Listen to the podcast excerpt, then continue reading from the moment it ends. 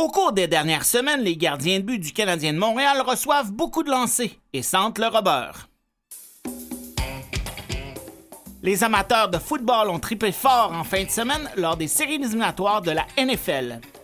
C'est une grosse semaine pour le Canada aux qualifications de la Coupe du monde de soccer. Émilie Castonguay écrit l'histoire en étant nommée directrice générale adjointe des Canucks de Vancouver. Et pendant que Félix Auger-Aliassime tente d'obtenir une place en demi-finale aux internationaux de tennis d'Australie, nous, pour la prochaine heure, on parle de sport.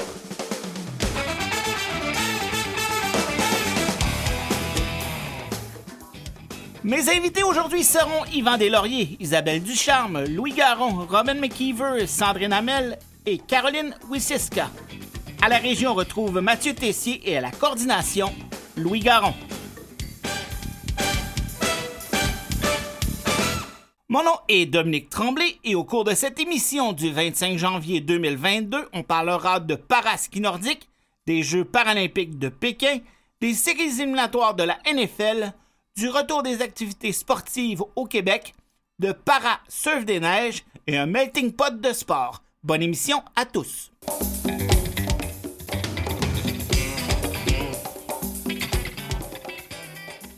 Ski Nordique Canada nommera demain les athlètes qui représenteront le Canada aux Jeux paralympiques de Pékin.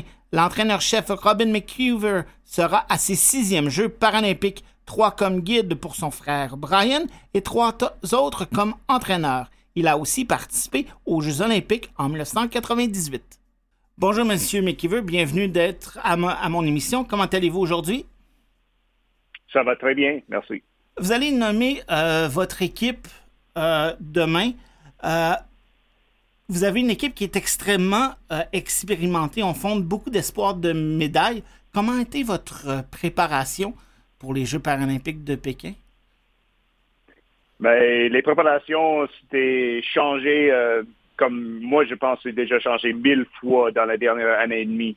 Parce que, tu sais, euh, euh, on, a manqué les champions du monde cette année, qui viennent de finir la semaine passée, pour protéger les athlètes contre le COVID. Puis avec le Omicron, c'était tout changé la vie cet, hiver. Puis c'est l'année passée, c'était à peu près la même chose. Mais euh, on va concentrer sur faire des bons entraînements autour de Canmore puis autour de Lac-Louise. Puis euh, je pense que euh, les athlètes ils vont être prêts. En termes, comme entraîneur, est-ce que c'est une situation qui est stressante et difficile à gérer? Puis d'essayer de garder ça pour vous-même pour pas empirer la situation pour les athlètes? Comment on fait pour gérer tout ça? Ben, le, plus gros stress pour les athlètes, c'est sûr que c'est jamais quelque chose prévu. C'est tout le temps un changement qui essaie de changer les, les, les entraînements puis aussi le, le, voyagement. Euh, ces athlètes-là à haute performance sont habitués de faire beaucoup de compétitions puis continuer à voir où est-ce qu'ils, ou, à quel niveau ils obtenir contre le reste du monde. Alors, ce côté-là, c'est stressant de ne pas être capable de voir, euh, à part de les Coupes du Monde qu'on a fait à Canmore euh, en mois de décembre. Alors, c'est cette stress-là, puis aussi, euh, d'arriver à, à, Pékin avec la santé, puis sans tester positif. Ça, c'est un, gros stress sur le monde. Et donc, ça va être des Jeux paralympiques qui vont être extrêmement différents. Ça va être vos sixièmes Jeux. Vous vous attendez à quoi comme expérience? Ben, j'essaie de penser que ça va être une nouvelle expérience. Puis des nouvelles expériences, c'est toujours c'est bon pour apprendre. Alors, ce côté-là, c'est sûr, c'est plus de travail que d'autres choses. C'est toujours du travail, mais cette fois-ci, ça va, ça va sembler comme un travail qu'on aime moins faire. Mais en même temps, euh, c'est la chance pour les athlètes. Euh, il y a juste une chance à chaque quatre années pour montrer à le monde qu'est-ce qu'ils ont fait pendant les dernières quatre années d'entraînement. Puis c'est vraiment quelque chose de spécial pour les athlètes. Hein. Ils, visent à ça euh, chaque quatre années. Vous avez euh, obtenu, combien de places du comité paralympique sur l'équipe canadienne qui, vont, participer aux, épreuves de ski nordique? Oui, mais après, l'année passée avec la Coupe du Monde puis le changement du, avec les règlements, on a eu seulement cinq hommes puis cinq femmes pour les numéros qu'on avait le droit d'apprendre aux, aux, Paralympiques cette année. Est-ce que vous vous êtes fixé un nombre de médailles à, que vous voudriez que l'équipe remporte? Euh, non, moi je vise plus sur toute l'équipe ensemble, de travailler bien ensemble, puis avoir un bon esprit, parce que je sais que si tout le monde est à haut niveau, on va on va faire une très bonne expérience. Puis moi je pense qu'on peut être autour de 8 à 10 médailles cette année. C'est bon. Et euh, vous êtes impliqué depuis le mouvement, dans le mouvement paralympique euh, depuis plus de 20 ans les trois premiers comme guide avec votre frère. Vous avez euh, d'ailleurs remporté plusieurs médailles. Quel est pour vous le plus gros changement que vous avez vu dans le mouvement paralympique du côté des sports d'hiver en 20 ans? Ben, c'est sûr, le, plus gros changement, c'est que le, le niveau de presse professionnel dans le sport maintenant, c'est rendu énorme. Euh, pour être compétitionné euh, contre le meilleur au monde de, Russie, de Ukraine, des affaires la même, c'est à temps plein. Euh, ces athlètes-là, ils font beaucoup d'argent s'ils gagnent aux Paralympiques. On parle une un, médaille d'or pour un Russe aux Paralympiques, c'est 150 000 euros par médaille d'or. Alors, c'est quelque chose. Hein. Il, va faire n'importe quoi pour pour ce travail-là parce qu'ils n'ont pas plusieurs chances euh, en Russie euh, de faire cette euh, montant. Alors, c'est vraiment professionnel depuis 2002 quand j'ai commencé avec mon frère. En 2002, vous avez, votre frère et vous, vous avez gagné les premières médailles d'or de la famille McKeever. 20 ans plus tard, votre frère en est rendu à 13 médailles d'or. sa dernière, j'ai regardé dernièrement sur Wikipédia, sa dernière médaille d'argent remonte à 2006. Euh, il a amené le ski de fond paralympique à complètement un autre niveau au pays et à travers le monde. Oui, euh, c'était vraiment une bonne, euh, une, bonne carrière qu'il a eue. Puis à 42 ans, on, a, on a des esprits qui peuvent faire au moins une autre médaille d'or, mais juste faire des médailles cette année à 42 ans, c'est déjà quelque chose une carrière de 20 ans en sport, c'est euh, sport endurance euh, pour être à haut niveau, c'est magnifique.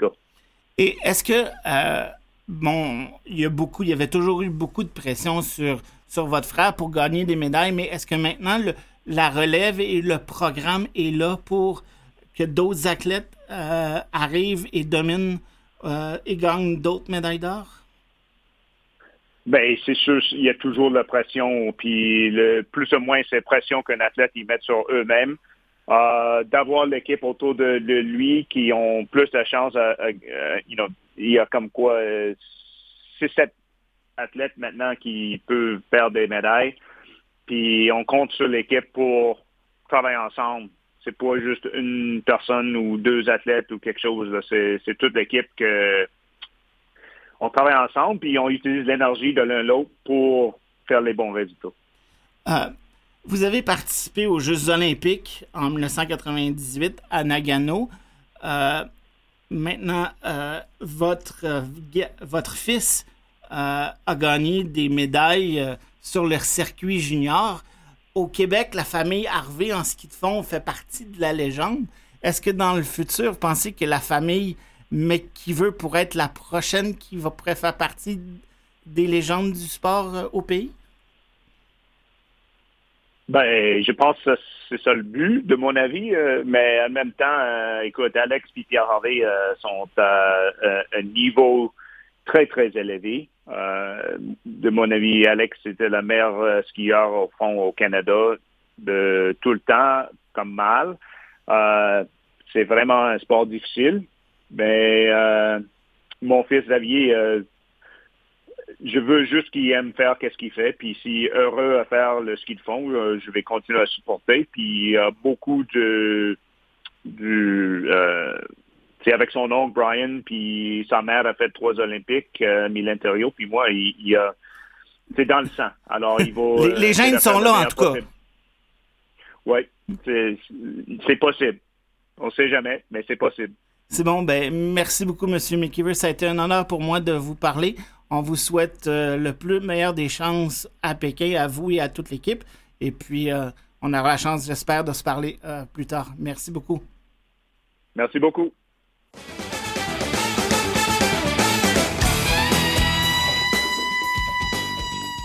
Les Jeux olympiques de Pékin débutent dans dix jours exactement. Pendant ce temps, le Comité paralympique canadien se prépare pour les Jeux paralympiques qui débuteront exactement un mois plus tard. J'en parle avec Karina Vishneska, assistante chef de mission pour l'équipe canadienne. Bonjour, Madame Vishneska. Bonjour, ça va bien?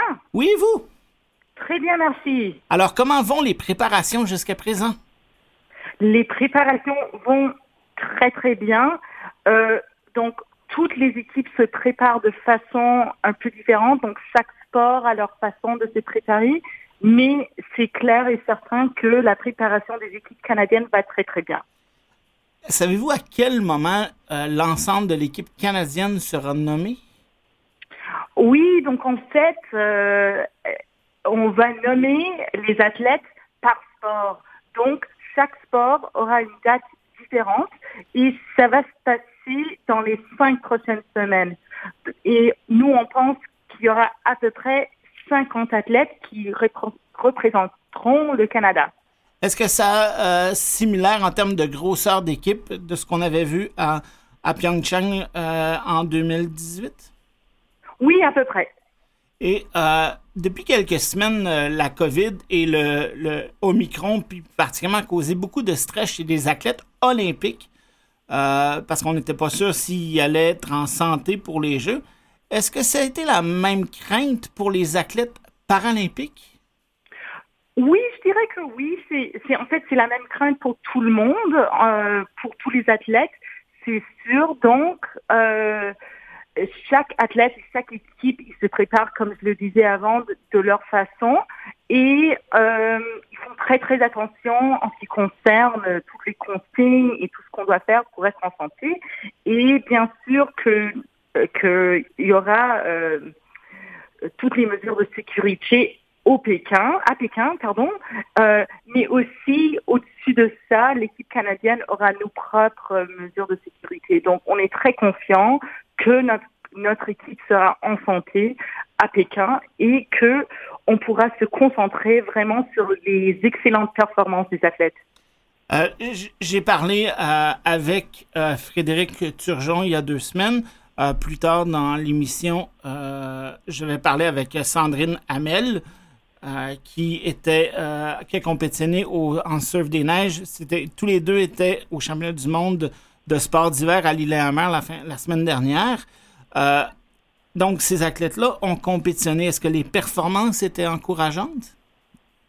Absolument, et j'ai un grand sourire parce que je connais euh, Frédéric, bien sûr, et aussi j'ai passé un peu de temps euh, virtuel avec avec Sandrine aussi. Donc c'est des athlètes très performantes et oui, en fait, donc à ces championnats en Norvège, euh, l'équipe canadienne a remporté 15 médailles et en fait la première médaille d'or pour le surf des neiges pour le Canada. Donc c'est vraiment prometteur pour euh, les Jeux de Pékin. Et en plus, euh, Monsieur McKeever, qui est l'entraîneur de l'équipe, euh, Robin McKeever, qui est l'entraîneur de, de l'équipe canadienne, je viens tout juste de lui parler. ils, ont ils vont nommer aujourd'hui ou dans quelques jours l'équipe de, de de ski de fond. Et c'est là où que la majeure partie des médailles de l'équipe canadienne devrait se gagner. Donc, c'est encourageant pour le Canada de ce point de vue-là. Oui, tout à fait. Et encore une fois, j'ai un grand sourire. Je connais très, très bien Robin McKeever. En fait, on, on, était, on compétitionnait ensemble à Salt Lake City en 2002 avec son, son frère Brian, qui est une, une grande vedette euh, du ski paranordique au Canada. Mais c'est sûr aussi, il y a Marc Arens, il y a Brittany Hudak, il y a toute une équipe. Euh, et eux, l'équipe paranordique, c'est sûr, ils, ils sont ils sont vraiment au top de leur game, je dirais. Euh, ils sont vraiment bien préparés et euh, euh, ça dit beaucoup sur le programme et puis les efforts de toute l'équipe d'entraînement, y compris Brian et tous les autres gens qui les entourent, et c'est très très prometteur. Les, Jeux, là, vous avez parlé que vous avez été athlète en, 2002. Vous avez fait, entre autres, aussi les Jeux paralympiques de 2010. Les Jeux olympiques commencent dans quatre jours. Après ça, il y a une pause d'à peu près deux, trois semaines entre les deux Jeux je veux retourner à, vos expériences d'athlète. Euh, quand on annonce le début ou que la cérémonie d'ouverture des Jeux olympiques commence, puis que ça va être notre tour dans quelques semaines après, comment on se sent? Oh, écoute, ça dépend de la personne, mais moi, je me sens toujours, euh, c'est vraiment comme, c'est le début, ça commence c'est comme toute la saison des Jeux olympiques et des Jeux paralympiques. Et puis en fait, même en, en 2010, j'habitais Vancouver et j'étais là en personne pour la cérémonie d'ouverture des Jeux olympiques. Mais euh, pas pour les Jeux paralympiques parce que moi j'avais une course le lendemain et comme la course était à Whistler et, la cérémonie se, passait à Vancouver, euh, on voulait pas euh, prendre des risques pour les performances. Donc en fait, euh, c'est rare. Des fois, dépendamment c'est quoi votre horaire comme athlète, des fois, vous êtes là en personne euh, dans le stade et des fois non. Parce que, en fin de compte, c'est la performance qui compte le plus. Donc, euh, je rigole un peu que oui, j'ai assisté à la cérémonie d'ouverture des Jeux olympiques à Vancouver, mais pas ceux des Jeux paralympiques. Donc, mais c'est sûr et certain que que c'est un moment euh, très excitant euh, à travers le monde, je dirais, et, et surtout et pour nous euh, au Canada et pour nos athlètes canadiens. oui, c'est le début. Et les athlètes paralympiques, ils seront vraiment dans leur, on dit ça comme un, un un camp des camps d'entraînement euh, games avant les Jeux. Donc là, c'est un beau moment aussi parce qu'on est juste en équipe, on est dans notre bulle avec notre équipe, c'est-à-dire notre équipe de, de, notre sport. Donc pour moi, c'est le ski alpin. Et on est capable de de sentir euh, toutes les bonnes émotions que donnent les Jeux Olympiques, mais aussi de vraiment de, de bien se concentrer sur sur ce qu'on que nous on fait pour nous préparer. Donc moi, on a fait ça euh, avant Vancouver. On est allé, euh, on a eu un cran sur l'île de Vancouver et ce fut vraiment un moment génial pour notre équipe ensemble. Puis on était vraiment, on se sentait vraiment bien préparés et, et c'est ça aussi que toutes les équipes vont faire cette fois-ci. Donc chaque sport va être centralisé. Ils vont être, ils vont être ensemble avant de partir pour Pékin.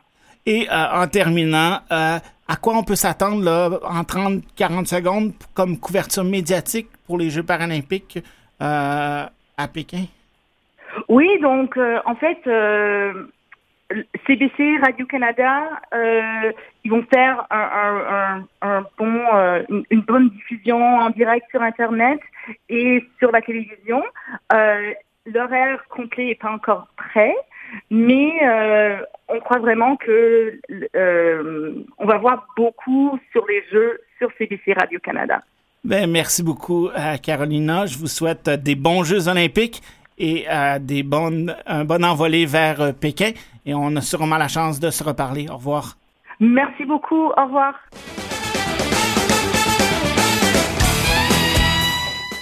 C'est maintenant le temps de la chronique de Yvan Deslauriers. Bonjour Yvan. Bonjour Dominique. Alors, on avait deux options de chronique quand on s'est parlé en fin de semaine. Oui, c'est vrai. La première, ça va être le sujet de ta chronique, mais la deuxième, c'était le match des étoiles de la Ligue nationale de hockey. Ouais, ben c'est ça. Le dernier match des étoiles que je me souviens, c'est Rendez-vous 87. Euh, ça date un peu.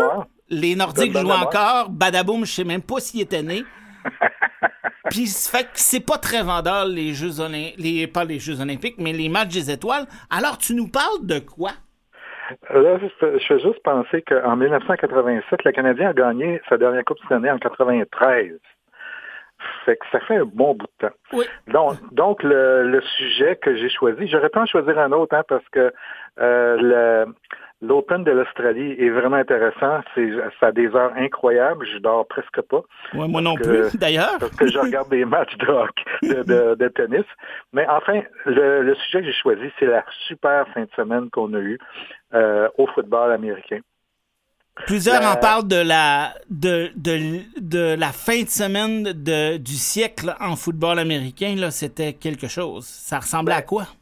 C'était d'abord la fin de semaine des finales de division à tous les ans. C'est comme la fin de semaine de football dans l'année. Puis celle-là, euh, cette fin de semaine-ci a battu toutes les autres. Euh, j'ai réussi à trouver les quatre équipes perdante cette en fin de semaine. J'ai choisi les quatre autres. Et quand même, j'ai choisi Tennessee, les Packers de Green Bay, les Buccaneers de Tampa Bay, puis les Bills de Buffalo. C'était quand même pas mal. J'avais des bonnes chances de gagner. Oui, j'ai perdu les quatre. Les quatre.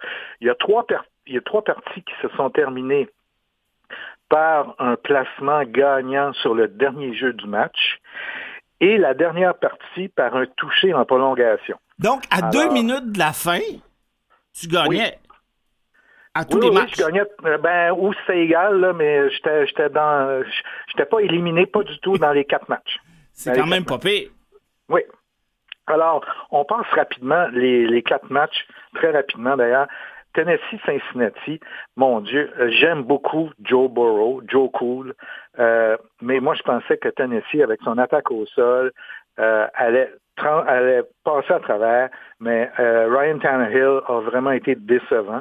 Il, a fait, il a, lancé trois interceptions, dont sur sa première passe et sur sa dernière passe de, de la partie. Alors, Cincinnati, regardez-les comme il faut, ça pourrait être l'équipe Cendrillon.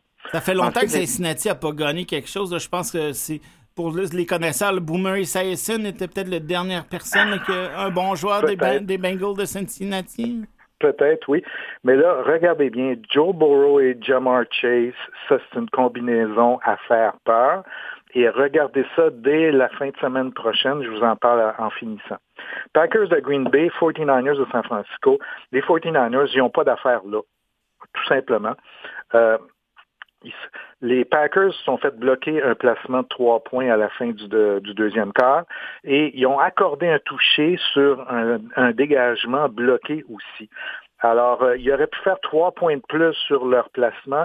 Ils n'auraient pas accordé sept points. Cette partie-là aurait dû finir 20 à 3 pour les Packers au lieu de 13 à 10 pour les 49ers. Les 49ers, ça va être leur dernière partie en fin de semaine prochaine. Et est-ce qu'on a vu le dernier match d'Aaron Rodgers avec Green Bay? C'est à voir. C'est possible, c'est possible. Moi, il, faisait, faisait, froid aussi à Green Bay. Hein?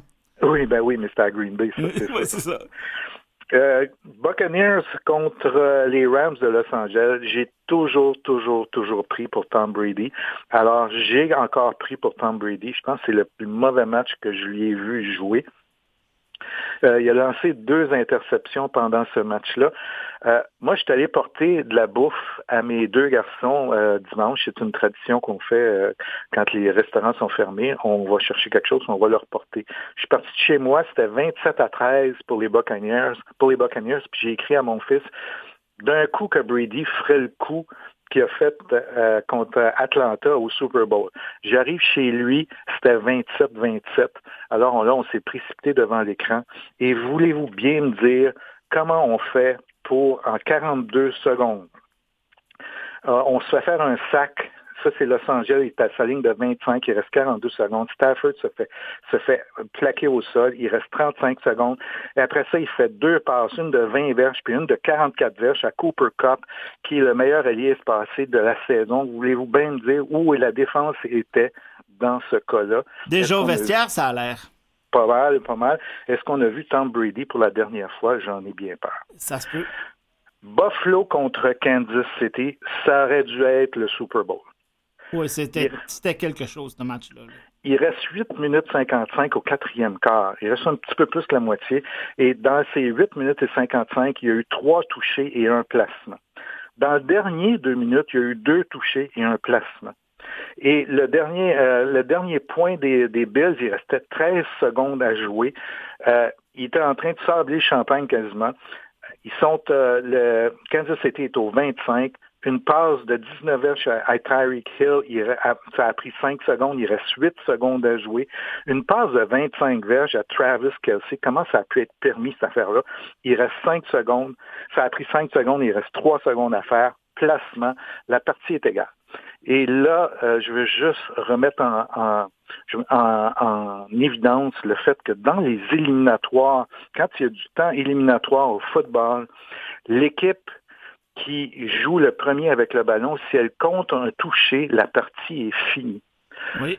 Buffalo n'a pas touché au ballon parce que Kansas City a fait un toucher. C'est complètement aberrant. Que j'ai pris pour les Bills ou que je prenne pour Kansas City, c'est totalement aberrant que l'équipe comme, comme les Bills n'ait pas au moins une chance d'égaler le toucher de Kansas City.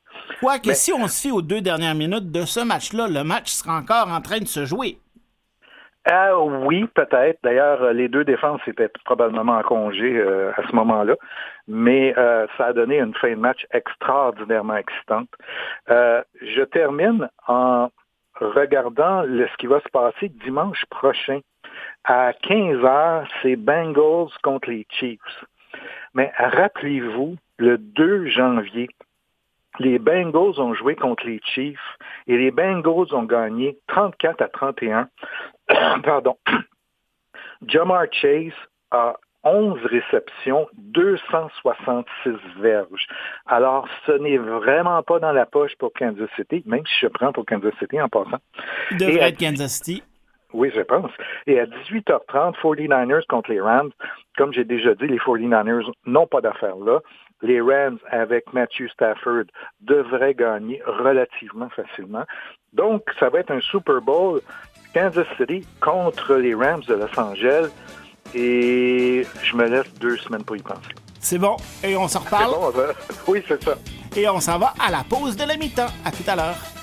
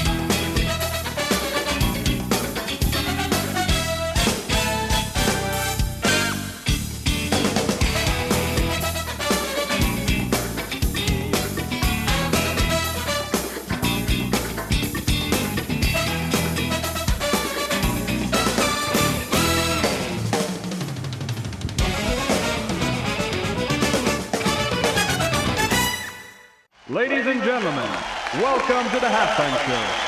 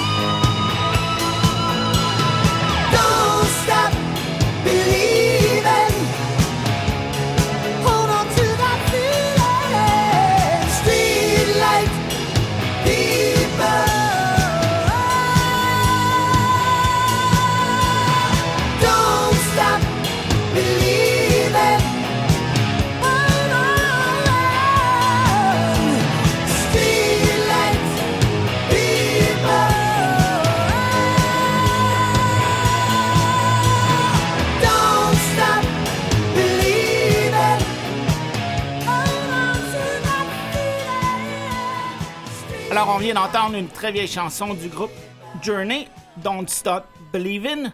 Peut-être qu'on va avoir accès à du sport pour tout le monde d'ici peu. Les activités sportives au Québec sont en pause depuis la fin décembre. Sport Québec regroupe 66 fédérations sportives provinciales, 17 unités régionales de loisirs et de sport et 18 partenaires multisports.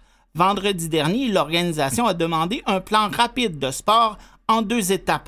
La directrice générale, Isabelle Ducharme, est au bout du fil. Bonjour, Madame Ducharme. Bonjour. Alors, le premier ministre, lors d'une conférence de presse cet après-midi, a fait une annonce vous concernant. Est-ce que vous pouvez nous en donner euh, quelques, les grandes lignes? Pardon. En fait, le premier ministre a annoncé aujourd'hui la reprise de certaines activités sportives.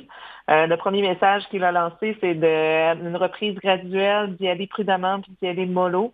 Et puis pour ça, actuellement, il a fait l'annonce comme quoi que les activités sportives pour les jeunes, les moins de 18 ans, autant le parascolaire que le civil, tout ce qui se passe, qui se passe à l'école ou qui se passe dans, les euh, dans les municipalités euh, ou avec les clubs pourront reprendre euh, sous la forme d'entraînement avec maximum 25 personnes.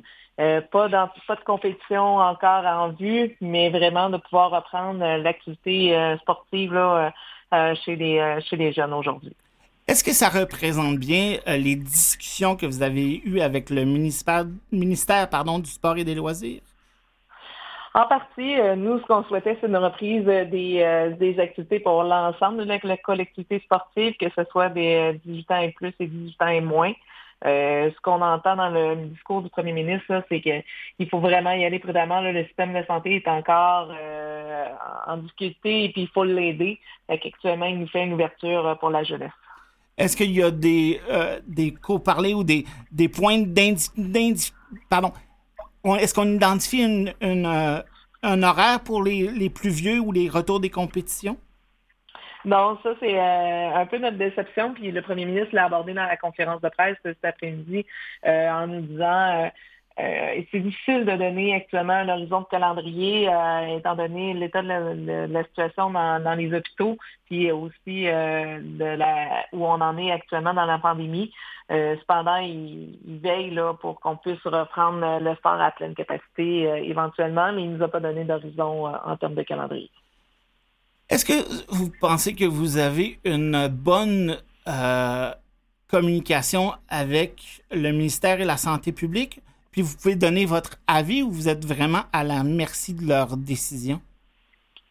En fait, euh, on a une très bonne communication avec le, Isabelle Charret et son cabinet et toute son équipe au niveau de la direction des sports et loisirs, qui, eux, sont en contact avec la santé publique euh, provinciale. Euh, avec eux, on a une excellente communication. On est tous sur la même ligne. C'est tous des gens qui travaillent dans le même sens, qui travaillent autant pour les jeunes que les moins jeunes pour qu'on puisse reprendre les activités sportives et de loisirs. Actuellement, oui, on peut dire qu'on a une bonne communication avec le, ministère. Donc, il y a eu beaucoup de communication. Donc, les, sports de haut niveau, les équipes nationales, des choses comme ça, ou les sports professionnels ont pu continuer à s'entraîner et même avoir quelques compétitions, mais ce qui était donc pas le cas au parascolaire en Ontario, il y a eu beaucoup de critiques comme quoi que les sports scolaires devraient être considérés comme étant du sport de haut niveau ou même les plus jeunes. Est-ce que vous êtes d'accord avec que le sport scolaire aurait dû être considéré comme un, sport de haut niveau? En fait, il faut vraiment regarder la structure sportive, euh, les définitions qu'on apporte aux mots euh, excellence et haut niveau.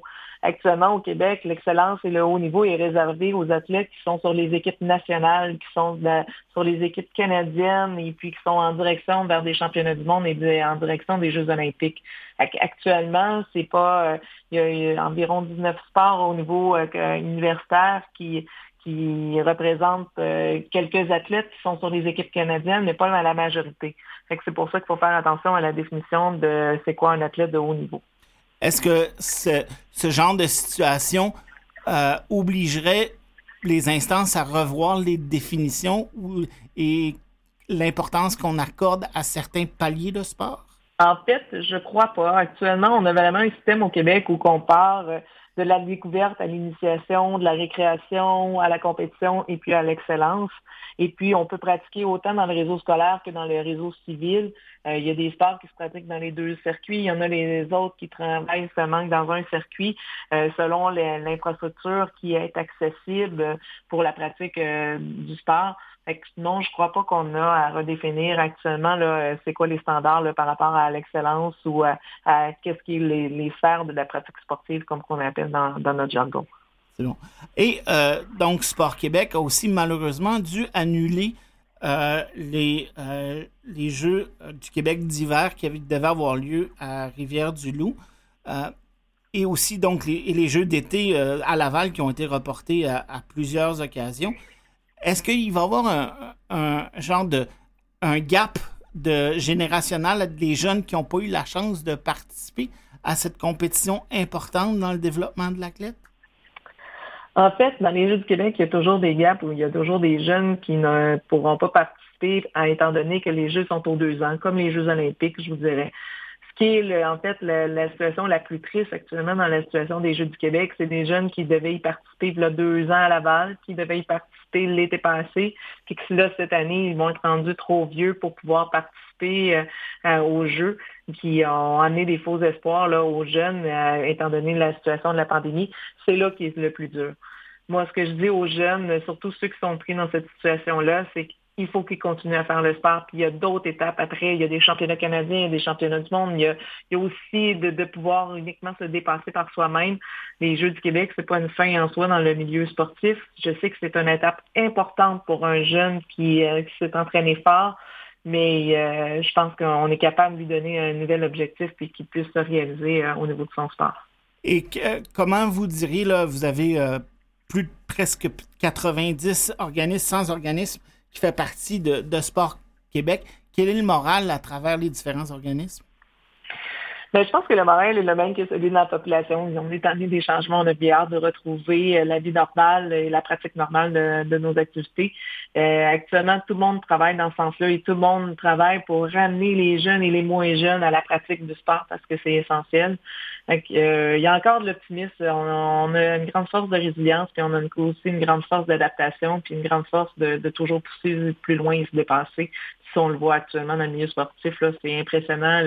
Le, travail des bénévoles, le travail des athlètes, le travail des intervenants et des professionnels là, qui mettent tout en œuvre pour pouvoir euh, redonner une vie normale à l'ensemble de la population québécoise. Et lorsque le gouvernement et la santé publique vont dire oui, le Québec les, athlètes du Québec peuvent avoir des, des, euh, des compétitions? Est-ce qu'il y a un plan en place pour euh, régler tout ça? Complètement. En fait, euh, toutes les fédérations ont mis chacun un plan pour pouvoir reprendre chacune des activités. c'est sûr qu'on va avoir à subir les effets de la pandémie pendant deux ou trois ans. Il y a encore des, des, du travail à faire. Mais actuellement, tout le monde est prêt à réaccueillir au complet tous les sportifs. Merci beaucoup, Madame Ducharme. Je vous souhaite bonne chance et à la prochaine. ça fait plaisir. Merci.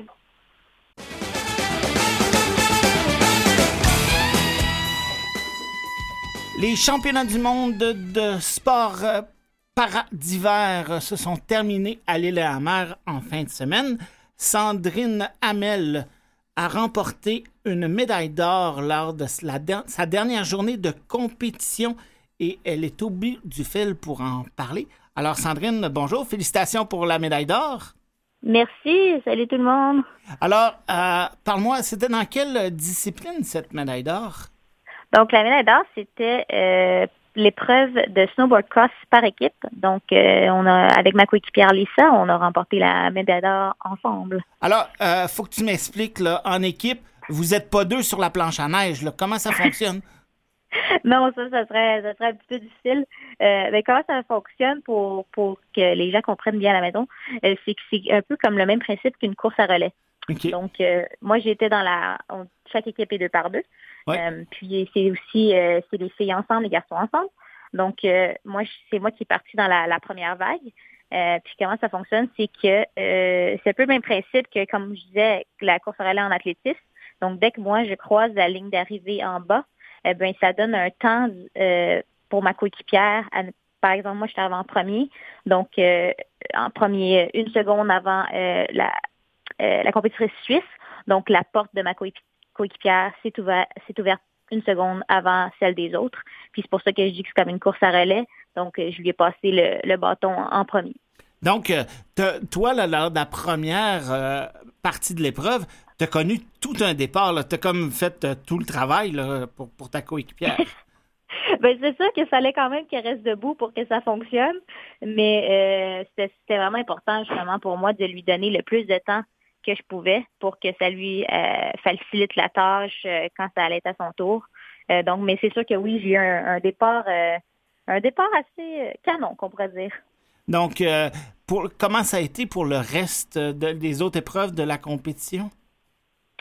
Ben, je dirais qu'en snowboard cross, l'épreuve individuelle, ça, ça a été un petit peu plus difficile pour moi. J'ai pas réussi à me qualifier pour les, les rondes finales. Par contre, pour le, le bank slalom, qu'on dit souvent slalom incliné en français, ben euh, pour euh, les championnats du monde en Norvège, ils ont essayé une nouvelle épreuve ou une nouvelle euh, variation, que c'était en duel. Donc, c'était deux parcours identiques. Puis, c'était le premier qui arrivait en bas. Puis ça, ça s'est super bien déroulé. J'ai gagné la médaille de bronze. Félicitations. Donc, euh, c'était un bon, euh, un bon test pour les Jeux paralympiques euh, de Pékin. oui, c'est un super bon test. En général, les, mondiaux, là, c'est pas mal. Ben, en fait, c'est pas pas mal. C'est le plus gros événement après les Jeux.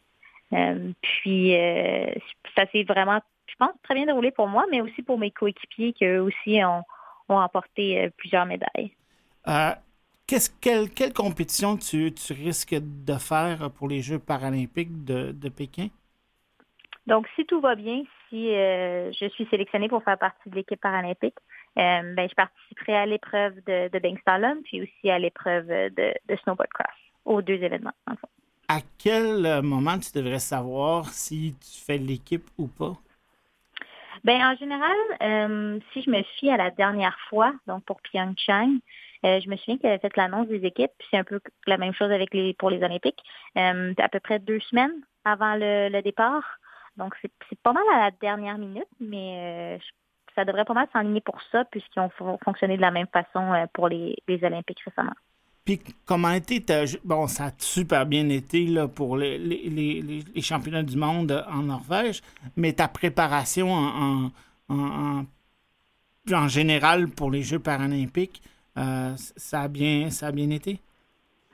Euh, ben, si on, parle du, cycle de quatre ans, là, je dirais que je pense que de mon côté, ça s'est super bien passé parce que j'ai beaucoup gagné en expérience. Euh, puis c'est sûr que même avec la COVID au Canada, on est quand même chanceux parce que surtout en ski et en snowboard, on a quand même accès à un environnement d'entraînement qui, est de, très bonne qualité, même sans quitter le pays. Donc, on a eu quand même la chance d'avoir d'excellents camps d'entraînement euh, dans, les, dans les dernières années. Euh, donc, je pense qu'on est pas mal confiant euh, pour les Jeux puisqu'on a, on été vraiment en mesure de, continuer à, s'améliorer pendant ces quatre ans-là. Les Jeux paralympiques de Pékin, ça, va être tes deuxièmes Jeux paralympiques. Tu étais à Pyeongchang. comment tu avais trouvé ton, ton expérience en Corée?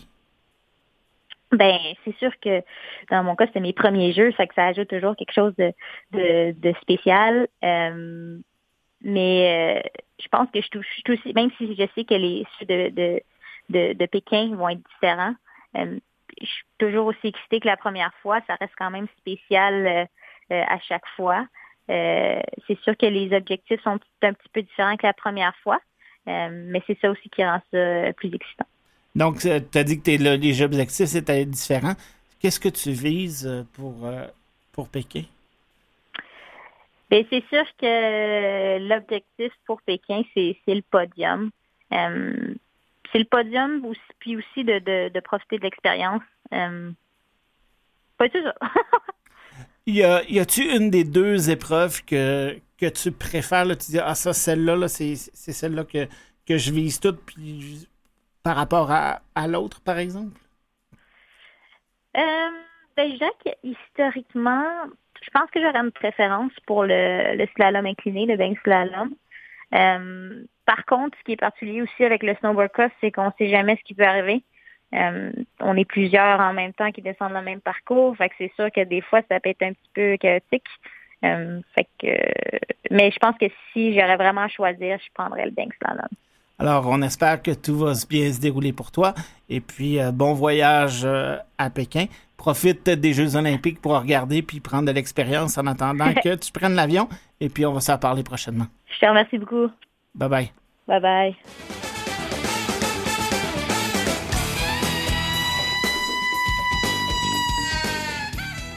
Alors, euh, comme à chaque deux semaines, on termine l'émission avec Louis Garon qui nous fait un petit tour d'horizon du monde du sport. Bonjour Louis. Bonjour euh, Dominique. On commence par quoi aujourd'hui? On commence par le hockey. On a appris euh, hier la nomination d'Émilie Castonguay comme directrice générale adjointe au sein des Canucks de Vancouver. Hein. On sait que son nom avait circulé parmi les candidatures sérieuses pour succéder à Marc Bergevin chez le Canadien, mais l'organisation ne l'a pas convoqué en entrevue, mais on l'a tout de même considéré. Alors, tout comme Ken qui lui a été nommé directeur général du Canadien, Mme Castonguay était à la tête d'une agence de joueurs, hein, l'agence Momentum en compagnie d'Olivier Fortier. Elle était d'ailleurs devenue en 2016 la première femme agente certifiée par l'association, dis-je, des joueurs de la Ligue nationale de hockey. Elle comptait parmi euh, ses euh, clients Alexis Lafrenière ainsi que Marie-Philippe Poulain. Euh, Castonguay a, fait des études en finance et en droit.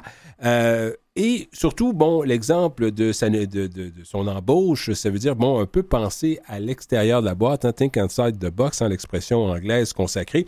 Et aussi, c'est montre un peu les limites hein, du boys club qui des fois, a du mal un peu à négocier et essayer d'avoir des idées nouvelles pour pouvoir éventuellement rendre l'équipe plus compétitive. Parce qu'aujourd'hui, avec l'ère à l'ère du plafond salarial, c'est beaucoup plus complexe et euh, on voit les, la tendance des organisations d'aller euh, d'aller embaucher des agents qui, eux, sont de l'autre côté. Alors, ils veulent, les, équipes veulent avoir un peu l'expertise de ces gens-là pour pouvoir négocier de meilleurs contrats avec leurs joueurs, rendre l'équipe plus compétitive tout en, tout en, ne déboursant pas plus d'argent et en respectant euh, les euh, limites du plafond salarial. Elle va être bien entourée euh, pour peut-être prendre le poste de directeur général plus tard oui, dans quelques années. Oui, parce qu'elle sera, elle aura comme mentor un Jim Rutherford, qui est un vieux routier, hein, qui a notamment été avec les Whalers d'Hartford, les Hurricanes de la Caroline, équipe avec laquelle il a remporté la Coupe Stanley. Il a également remporté la Coupe Stanley avec les Penguins de Pittsburgh. Alors peut-être qu'on pourra, qu'elle pourra, si son développement se poursuit comme prévu, peut-être sera-t-elle nommée la première femme directrice générale d'une équipe de la Ligue nationale de hockey? Il faut dire que la présence de femmes au sein d'organisations de la Ligue nationale c'est de plus en, sont de plus en plus présentes. On pense notamment à Hayley Wickenheiser, qui, elle, est responsable du développement des joueurs euh, au sein des Maple Leafs de Toronto. Elle est appuyée par une ancienne coéquipière, Danielle Goyette. Il y a Camille Granato, qui, elle, est recruteuse professionnelle au sein euh, des, euh, du Kraken de Seattle. Brigitte Laquette, qui, elle, également recruteuse professionnelle pour les Blackhawks de Chicago, est également la première femme autochtone à occuper ce genre de poste dans la Ligue nationale de hockey. Alors, on voit de plus en plus de femmes occuper des postes de décision au sein des organisations et c'est très bien comme ça. Deuxième sujet, on sait déjà que les euh, hockeyeurs de la Ligue nationale ne seront pas à Pékin, mais on a quand même nommé l'équipe canadienne qui représentera le pays euh, en terre chinoise. Oui, on devait connaître l'identité des joueurs qui composent cette formation aujourd'hui. Euh, mais euh, il y a une personne qui travaille au sein de la Fédération internationale de hockey sur glace qui a appuyé sur la touche chaîne un peu trop rapidement, hein, ce que fait en sorte que, fait que par la suite, on a effacé, bien sûr, le message. du côté de la Fédération internationale de hockey sur glace, mais il était trop tard. Plusieurs capsules de, captures, capture d'écran avait été faite et euh, on connaissait déjà l'identité euh, des joueurs hier. Bon, euh, l'entraîneur, c'était connu, c'est Claude Julien, l'ancien entraîneur du Canadien et des Bruins de Boston notamment. Le directeur général, il s'agit de Shane Doan, qui a longtemps évolué pour les Coyotes de Phoenix, qui est un peu l'architecte de cette équipe. On retrouve plusieurs anciens du Canadien au sein de la formation. Il y a notamment David Dernay, le joueur de centre, Jordan Wheel, Daniel Carr, euh, Mike Barberio, également le défenseur, et Eric Stahl, qui a euh, joué hein, la deuxième moitié de saison l'année dernière avec euh, le Canadien, qui ne joue pas présentement dans la Ligue nationale, mais qui a été inclus au sein de cette formation, notamment pour son expérience. On sait que Eric Stahl a notamment évolué au sein de l'équipe canadienne avec l'équipe olympique lors des Jeux de Vancouver. Hein. Euh, et le Canada avait remporté, rappelez-vous, la médaille d'or euh, lors de cette compétition. Il y a aussi de, beaucoup de jeunes, qui, ben, quelques jeunes qui vont faire partie de cette équipe-là. Oui, notamment Mason McTavish et, Owen Power, et qui les deux hein, jouaient au sein de l'équipe Canada Junior. On sait que le tournoi a été annulé en raison de la pandémie de COVID-19. Alors, ces deux joueurs-là n'ont pas pu réaliser leur rêve de peut-être gagner une médaille, sûrement une médaille d'or au, euh, au, championnat de hockey junior et on a, noté que ces deux joueurs avaient le talent euh, nécessaire pour évoluer euh, au niveau supérieur. Et, il y a également oh, Eric Odell, un nom peu moins connu, mais que moi j'ai connu à l'époque où il évoluait avec les Wolves de Sudbury. Là, les gardiens de but sera Devin Levy, qui euh, domine présentement la NCAA avec l'Université Northeastern. Il montre une fiche de 16 victoires, 7 défaites et un match nul et une moyenne de but louis de 1,55 et un taux d'efficacité de 0,948, euh, ce qui est excellent. Euh, ces joueurs, hein, comme vous le disiez précédemment, Dominique, auront la lourde tâche de nous faire oublier l'équipe qui aurait normalement dû représenter le pays à Pékin, composé de les grandes vedettes de la Ligue nationale, notamment Connor McDavid, Nathan McKinnon, Kale McCart, Sidney Crosby, Jonathan Huberdeau, hein, qui était bien sûr la grande favorite pour remporter la médaille d'or. Mais une fois le tournoi olympique commencé, on va tous se ranger derrière cette équipe et ressentir sûrement les mêmes émotions. Dernier sujet pour à peu près 2 euh, minutes 30. Mon sport favori, un petit peu de soccer? J'ai pensé à vous encore une fois cette semaine. Hein. le Canada qui va disputer trois matchs en sept jours se rendra premièrement à San Pedro Sula pour affronter le Honduras euh, jeudi. Retour au pays pour affronter les États-Unis à Hamilton ce dimanche. Et on repart en direction de San Salvador pour se mesurer au Salvador le mercredi 2 février. Gros écart de température entre ces trois endroits. Ça ne sera pas facile. Les ajustements devront être apportés. Ce ne sera pas facile pour les joueurs. Invaincu le Canada hein, depuis le début du tournoi de qualification pour la Coupe du Monde de la CONCACAF. Quatre victoires, quatre matchs nuls. Trône en tête de la CONCACAF. Un point devant les États-Unis et deux devant le Mexique et le Panama. On rappelle que les trois premiers sont automatiquement qualifiés pour la Coupe du Monde au Qatar. Le quatrième disputera un match de barrage face à un représentant de l'Océanie. Il faut vous dire, par exemple, c'est important parce que le Canada a toujours eu de la difficulté en Amérique centrale. Tout à fait, ce sera un défi, mais quand même, bon, on parle beaucoup de l'absence de taille, hein, celle d'Alfonso Davis, hein, qui est le latéral gauche du Bayern Munich, qui va demeurer à l'écart de l'entraînement en raison d'une inflammation du myocarde hein, après avoir été infecté par le coronavirus. Il ratera les trois parties. Par contre, le Canada pourra compter sur le capitaine Atiba Hutchison, trois joueurs du CF Montréal, Samuel Piet, Kamal Miller et Alastair Johnston. Il faudra également compter sur Sile Laren, qui a marqué les deux buts dans la victoire historique du Canada face au Mexique le 16 novembre dernier à Edmonton. Il y a également Steven Eustechio, hein, qui vient de signer avec le FC Porto, l'une des meilleures équipes euh, au Portugal et en Europe. Et bien sûr, il y a Jonathan David, qui, est, euh, qui joue pour le club de Lille en France, qui est présentement deuxième au classement des meilleurs buteurs avec 12 buts dans la Ligue 1. Alors le Canada quand même qui aura quand même des bons éléments et notamment pourront compter sur l'un des bons entraîneurs de l'histoire du, du, soccer au Canada, John Erdman, qui euh, un sélectionneur qui bien sûr qui tient cette équipe de main de maître. Merci beaucoup, Louis. Alors, c'est ce qui met un terme à notre émission de On parle de sport de ce 25 janvier 2022. Merci à Mathieu Tessier à la technique. Merci beaucoup à tous mes invités et on se revoit dans deux semaines. Bye bye.